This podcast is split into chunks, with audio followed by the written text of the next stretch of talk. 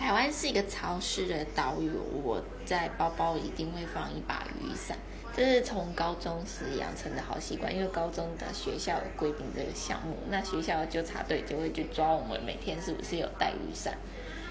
那除了这个之外，我包包也会放钱包、手机、钥匙，这最基本的。再来就是我会放一支笔，还有放一个塑胶袋。